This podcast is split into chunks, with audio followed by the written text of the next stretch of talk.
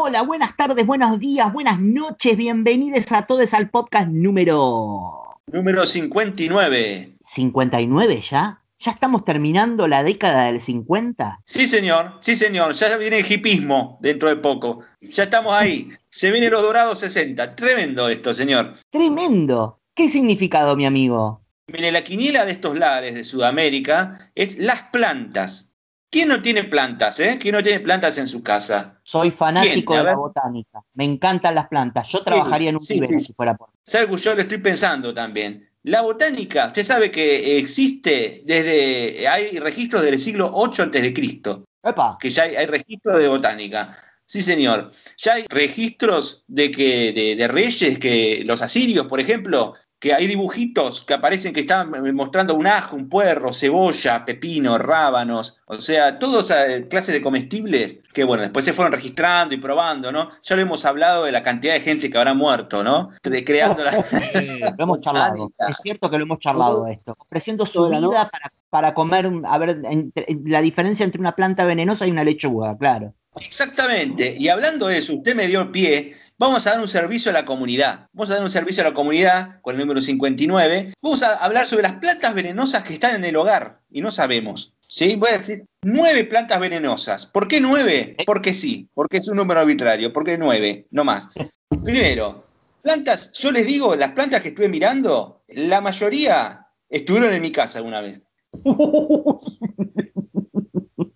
Digo, que no se me dio, no me agarró la, loca y empecé a morder el tallo, las hojas, porque sonábamos. La adelfa, laurel de jardín, ¿le suena? Sí, claro que sí. Sí. sí, una florcita muy linda. Sí, es sumamente tóxica. Tiene toxinas que actúan directamente sobre el corazón, por ejemplo. O sea, te chupas una hoja de esas y te morís. Más o menos. En altas concentraciones la quedás. Si, si te masticas una hojita o dos así, te genera vómitos, diarrea, dolor de estómago, somnolencia, mareos y latidos irregulares del corazón, por ejemplo. Ahora, si te querés hacer una ensalada con, con, el, con la delfa o la de jardín, este, ahí sí, creo que la quedás, te vas para el otro lado. Una que quedé impactado es la Diefenbachia, SPP. No pude saber qué es el SPP, pero aparece muchas, en muchas plantas. Yo la miro es una con unas hojitas verdes grandes y amarillas en el medio que le ha estado años en el comedor de mi casa. Yo tengo imágenes de mi infancia con esa. ¿Sí? Es la planta de hogar que más, cristales de oxalato cálcico tiene. Todas sus partes son venenosas. Causan quemazón intensa, irritación, inflamación e inmovilización de la lengua, boca y garganta. Vos te morfás eso, se te, se te hincha, se te, se, ve, se te bloquea la respiración y te morís asfixiado. Ah, ya entiendo todo. Para los queridos oyentes que nos están escuchando, que mm, obvio no tienen por qué saberlo, yo soy amigo de Leo desde nuestra más tierna infancia. Ahora entiendo todo. ¿Por qué yo me sentía mal cuando iba a jugar a los autitos a tu casa? Ya está, está la explicación de todo ahí. Otra planta es la salea, por ejemplo. La salea, el nombre este, botánico es Rodendrop spp, es la reina de los jardines, pero ojo con comerla, ¿eh? porque también te da hipotensión y bradicardia, uh. salivación extrema, vómitos, diarreas y dificultad para respirar. Bueno, esta es una cuarta, que esta, bueno, es fea, a mí nunca me gustó, la hiedra, por ejemplo. La hiedra sí, medio como quedaba medio cosita, ¿no? De, de tocarla. El regaliz americano, esta sí nunca vi en mi vida, esta planta, tengo que aceptarlo, pero aparentemente está en los jardines horribles. Yo es igual si la miro, tiene como, una, como unos tomatitos en la punta eh, de las flores, una cosa que yo no la tocaría. Pero bueno, esta también se usa para hacer artesanías, collares e instrumentos musicales. Pero bueno, si te bloquea el sistema digestivo y te morís. Así directamente. Así que si dicen, vea qué lindo regaliza el americano, no lo, no, no, no lo toquen. Sí, hiciste una flauta, una flauta artesanal de regaliza americano, la chupás y quedas muerto, ojo. Y acá está, por ejemplo, el paraíso. El paraíso es un árbol, ¿no? Es popular en las veredas porteñas. Las flores, tiene una aroma hermosa, pero tiene un fruto que resulta sumamente tóxico para los seres humanos. Te, deja, te deja, te crea, causa congestión pulmonar, este, rigidez, falta de coordinación, quedas como un boludo, básicamente, dando vuelta por ahí. Está muy mal hablado usted ¿eh? No ¿Eh? pierda la cordura, está muy mal hablado, dice muchas malas palabras últimamente. ¿eh? Tiene razón, señor conductor, tiene razón. ¿Sabe por qué? Porque este, eh, me quedo escuchando a Ragachota, cuando a mí me silencian y le hacen entrevista con Ragachota y bueno, me, comienzo, me comienzo como a contagiar, ¿vio? Como para ir cerrando este servicio a la comunidad con el número 59 de las plantas, nada más lindo que la hortensia. Muy linda flor la hortensia también. Sí, señores, la hortensia también. Te da hidrangia y sapopinas, ¿eh? que puede producir te da diarrea, vómitos, etcétera, etcétera, etcétera. Pero esta no te mata, aunque sea. y bueno, tenemos el filodendro, que es, esa está en los jardines, creo que está eh, lo he visto en muchas casas de Castelar, está, este, es perjudicial para la salud también. Y los lirios, como para terminar. Que los lirios, usted sabe que el lirio tiene un poderosísimo veneno, tiene ricina, uh. ricina, que te puede llevar a la muerte por insuficiencia renal. Así que fíjese, todas las plantas que di, creo que seis por lo menos las conocen ustedes. Nunca se les dé por comer.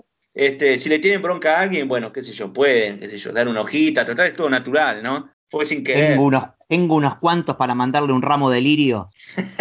Voy a empezar a anotar.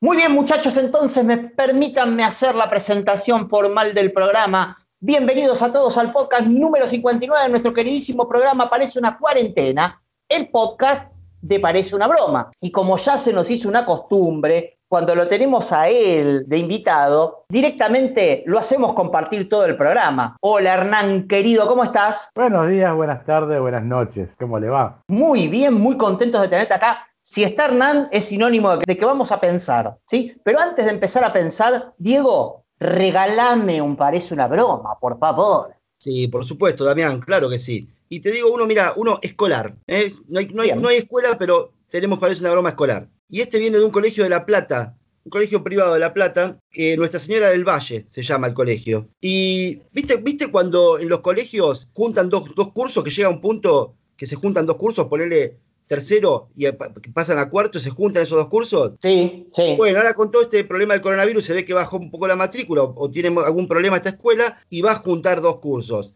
Ahora, Claro, el problema es que en un curso entran 45 pibes y la escuela tiene dos cursos de 30, o sea, le sobran 15 pibes. ¿Cómo lo resolverían? Yo tengo una opción, definición por penales. el que pifia el penal va quedando afuera. no, imposible eso. Sí, Leo. Yo le hago un, examen, un examen con todos los puntos multimaterias de todo lo visto el año pasado. ¿eh? Y los 15, las 15 peores notas afuera. Quedan lo Matás. Te quedan 30 afuera por ahí, te quedas sin matrícula, Leo, es un problema. Si no, no, hace como seis meses que estás sin clase. Hernán, ¿se te ocurre alguno? No, no, un juego de cartas, un truco. no, chicos, no, no, no, no. Es más fácil esto. Ellos lo resolvieron más fácil. Se lo jugaron al telequino. ¿Eh? ¿Cómo al telequino? Claro, el telequino son, 15 números. Entonces dijeron, nos, nos sobran 15 pibes. Tenemos 15 números del telequino Chao, listo, lo metemos, le metemos un número a cada uno y el que sale del telequino, chao, afuera. Y a la mierda. tremendo. Genial. Tremendo, muchachos. Me la imagino la directora mirando los números del telequino. Me quedó afuera González, me quedó afuera, me quedó afuera Rodríguez, Uh, mirá, este, este era buen alumno, nos quedó afuera. Me pregunto, ¿cómo hicieron para elegir los números? ¿Se los asignó la, directora? A, ver, este le veo cara de, 13. Este viene, tiene mala suerte, este pibe le manda el 13. Este pibe es una desgracia, vos con el 17, no sé. Este, por ahí lo hicieron como hace vos, Leo, que le das El, número de la quiniela, claro, de, acuerdo a las características del pibe y listo, ya está. Ahí ya está, y lo fletás. Sí, sí, sí, tal cual. Muchachos, tengo una comunicación de producción Nunca se dijo esto en radio. De último momento, ustedes saben que hemos atravesado una semana muy convulsionada la pasada eh, con respecto al tema de los reclamos, de los salarios policiales y lo que eso derivó fundamentalmente. Y estamos comunicados, sorpresivamente, tengo que decirlo, con nuestro héroe, con nuestro trabajador esencial, con el hombre que yo diría Leo a esta altura virtualmente está gobernando el país. No sé qué pensás vos. Yo creo que en las clases de historia de 30 años, dentro de 30 años, va a ser uno de los próceres, uno de la nueva camada de próceres de esta democracia. Hernán, tenés el honor de conocer al doctor en economía, don Jaime Lampedusa. ¿Cómo le va, Jaime? ¿Cómo está? Hola, buenas noches, señor periodista. ¿Cómo le va? Buenas noches. ¿Cómo anda? Lampedusa. Todo bien, todo bien, todo bien. Contento, contento, señor periodista. Contento. Al fin, al fin, al fin, al fin eh, se le dio vuelta la, la, taba y anda bien. Sí, más o menos, bueno, más o menos, sí. Sí, estamos, ahí, no importa. Cuéntenos el motivo de la llamada, porque fue sorpresivo esto, ¿no? Nos tiene como sorprendidos. Eh, ¿Qué, qué novedad tiene para contarnos, Jaime? Bueno, le cuento, me llamó la gente de producción del programa de ustedes, como siempre, por el tema de, vieron, de, de esta cuestión de la coparticipación, ¿no? Sí, Resulta que estos días me llamó, me llamó el Axel, ¿Quién ¿Qué es el? Axel? sí, El Axel Axel. Kicillof, Ah, bueno. Ah, sí. es amigo Sí, de porque Altas esferas. Claro, sí, nos conocemos de la de, de cuando yo estaba en el Ministerio, cuando él estaba en el Ministerio de Economía, yo también estaba. Recuerde que yo estoy del 83 ahí. Claro, claro, Ah. claro, es cierto, cierto, usted es un prócer ahí, sí, sí. ¿Usted la mano derecha de, de Kisilov también? Esto es una, Sí. una- una novedad. Sí, sí. Yo, yo, muchas de las políticas que se aplicó, aplicó el señor Kisilov, Axel le digo yo, porque somos amigos, los- los- bueno, las aplicamos en conjunto conmigo, porque yo era su mano derecha. Bien, bien. Y, y a ver, ¿y, y qué pasó? ¿Qué, qué, qué decisión tomó Jaime? ¿Qué, qué, qué charló con el Axel? No, bueno, me llamó, me dijo, mira, Lampe, tenemos un problema nos- con, este, con la policía, no sabemos cómo pagarlo, tenemos un peso, a ver si me das una manito. Así que bueno, hicimos una, una tele, teleconferencia o de esta telecomunicación con él Sí. y con el Alberto, con el Ah, ¿también con el Alberto? Sí, claro, sí, con el Alberto. Mm. Y bueno, y yo les dije, bueno, es fácil esto, Axel, fácil. Le sacamos un punto a la reta de eso que le dieron de más, de la coparticipación, que se joda la reta, no importa. y se lo damos a la policía y ya está, solucionado el problema. Así que bueno, re contento todo, ¿yo? Igual no está Menos la. La reta, claro. No está muy contento. ¿no? Y la reta no se quedó muy contento, pero no importa, no importa. Igual, muchachos, eh, eh, nos está contando la cocina de la charla. Ustedes ven en la Sí. jerga con la que se maneja, ¿no? Que se joda, que, que, que hablemos de esto. Sí, continúe, Jaime, por favor. Bueno, no, no, bueno, entonces todo contento, me dice, me dice el Alberto, bueno, andá al AMPE vos, a- ahí a, a Puente 12, ¿vio? Donde estaba toda la policía, y andá a dar la noticia, así, bueno, las- los muchachos se quedan tranquilos y se van a, se van a su casa tranquilos, y listo, ya está. A otra cosa, mariposa, y bueno, y bueno, me fui para Puente 12, y Ajá. bueno, y ahí, sí, ¿Fue con una guardia? ¿Usted fue, fue con gente del gobierno? ¿O lo mandaron usted solo? ¿Fue con un móvil o fue en Bondi? ¿Qué, qué? No. lo mandaron? no, me pidieron un Uber, y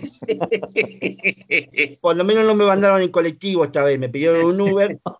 Sí, porque yo está, Avanzó, ahora fue en Uber, está bien, está bien. compli- está complicada la cosa con la plata, están ahorrando los muchachos, pero me pidieron un Uber esta vez, que me- tengo que pasar el ticket todavía, todavía no lo, no lo, no lo pasé. Pero bueno, y ahí fui a Puente 2 a hablar con la policía y bueno, su- surgieron algunos problemitas, ¿vio? ¿Qué pasó? Y lo que pasa es que no me entendieron bien. Yo les dije lo del punto, de- un punto, un punto, le decía yo, de la coparticipación, y ellos me entendieron que le íbamos a aumentar el 1%, ¿vio? No.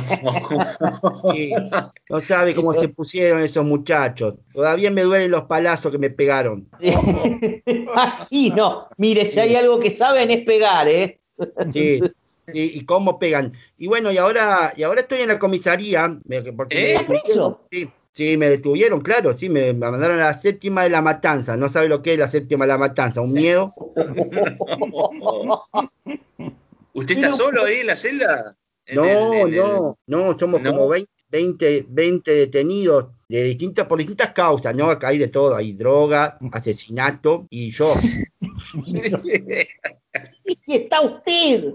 Sí, sí. Pero, pero y escúcheme, y está gastando la única conversación que tiene, que le deben haber dado, la única charla que tiene, la está gastando con nosotros. Claro, porque llamó la gente de producción de ustedes, entonces el, el oficial me pasó el teléfono y me dijo, toma el teléfono vos. Así me dijo, toma el teléfono vos. Y bueno, me dijo, esta es tu única comunicación, ¿eh? Así que bueno, no sé qué voy a hacer porque, claro, el Alberto y el Axel no saben que estoy preso acá, ellos piensan que ya está todo resuelto y bueno, no, no sé, no sé quién me va a sacar, no- quién va a pagar la fianza. No, bueno, quédese tranquilo, Jaime. Vamos a hacer lo siguiente. No sé si están de acuerdo, muchachos. Nosotros nos ocupamos de, de- de- de comunicarnos con, con- con el Axel, con el Alberto, a ver si, si, Sí, si pueden hacer bueno. alguna gestión.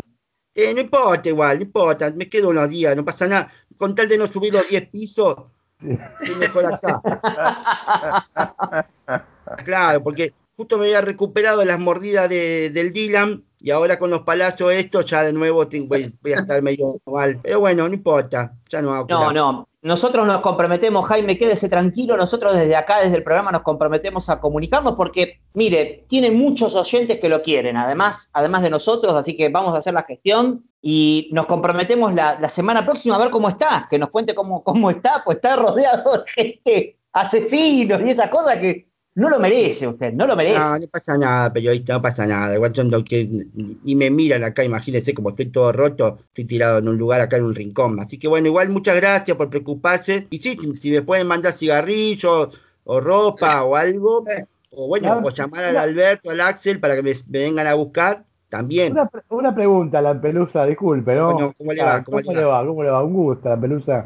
Quiero saber, ¿Usted por qué trabaja con el Axel, con el Alberto? ¿No trabaja con, otra gente que trabajó con Vidal también? No, no, porque yo, yo trabajo para el Ministerio de, Economía de la Nación. Pero yo trabajé en todos los gobiernos, yo, pero bueno, pero por ejemplo con Macri me mandaban a limpiar los pisos, imagínense, yo soy peronista. Ah, bien, dale la aclaración, porque usted también estuvo en esa gestión, sí, está bien. Claro. Está bien. Sí, sí, pero yo no, no soy del economista ortodoxo, digamos, no soy entonces, claro, cada vez que viene un gobierno así más neoliberal, me fletan, me fletan a los baños, me fletan a los pasillos. Bueno, no importa, no importa. bueno, Jaime, cuando salga de todo esto, lo vamos a comprometer a que nos cuente anécdotas de, sus de los distintos gobiernos con los que estuvo. Que nos vaya contando anécdotas, ¿le parece? Muy interesante, muy interesante. Cómo no, cómo no, periodista, viva Perón.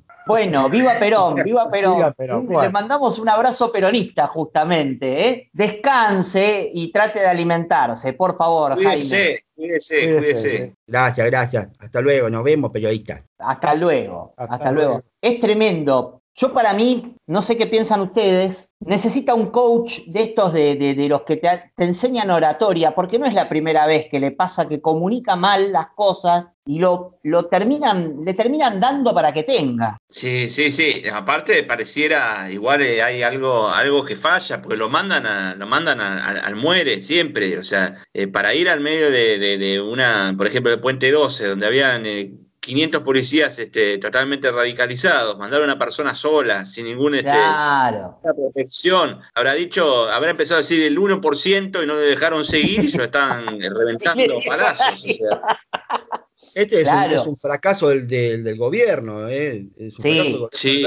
sí, yo no quiero tener malos pensamientos, porque claro, no es Bernie Lampedusa, ¿entienden? O sea, Bernie va ahí, por ahí pone la cara y, bueno, y vamos para adelante. Yo no quiero tener malos pensamientos, les decía, pero me parece, me parece que el Axel y el Alberto están confabulados con todos los compañeros de él en economía y le hacen bullying también. Yo no sé, es una teoría que estoy armando acá. Música, maestro.